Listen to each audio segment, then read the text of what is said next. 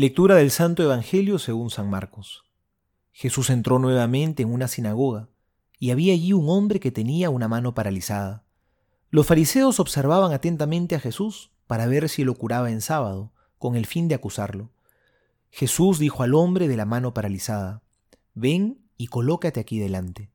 Y les dijo, ¿Está permitido en sábado hacer el bien o el mal? ¿Salvar una vida o perderla? Pero ellos callaron. Entonces, dirigiendo sobre ellos una mirada llena de indignación y apenado por la dureza de sus corazones, dijo al hombre, Extiende tu mano. Él extendió y su mano quedó curada. Los fariseos salieron y se confabularon con los herodianos para buscar la forma de acabar con él. Palabra del Señor, gloria a ti, Señor Jesús. En muchos momentos las escrituras se refieren a la mirada misericordiosa de Jesús, como por ejemplo el pasaje del joven rico. Dice que Jesús lo miró con amor. Sin embargo, esta es la única ocasión en la que el Evangelio nos dice que Jesús miró con ira y con dolor, por la dureza de su corazón. Porque los fariseos no eran capaces de apiadarse del sufrimiento del prójimo, no eran capaces de dejar que la misericordia y la caridad entren en sus corazones. En un corazón tan cerrado al amor al prójimo, el amor de Dios tampoco puede entrar.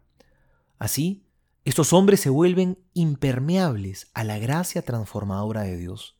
Qué tristeza y qué dolor debe haber sentido Jesús. Es importante porque a nosotros también nos puede estar pasando lo mismo.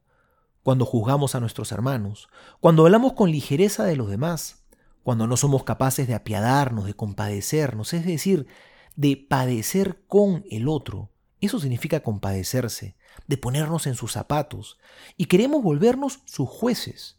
Nos cerramos al amor de Dios, nos autoexcluimos de su mirada misericordiosa. Seamos compasivos, como Dios es compasivo. Esa es la manera de vencer al mal. Aunque a veces uno pueda pensar que la misericordia es para los débiles, no olvidemos que lo que a los ojos del mundo parece debilidad es fuerza a los ojos de Dios. Es quizá la misericordia de Jesús, unida al corazón compasivo del ser humano, lo que tendrá la fuerza de derrotar el mal de este mundo. No nos olvidemos nunca de la fuerza transformadora del perdón. No olvidemos que el mal se vence siempre con el bien.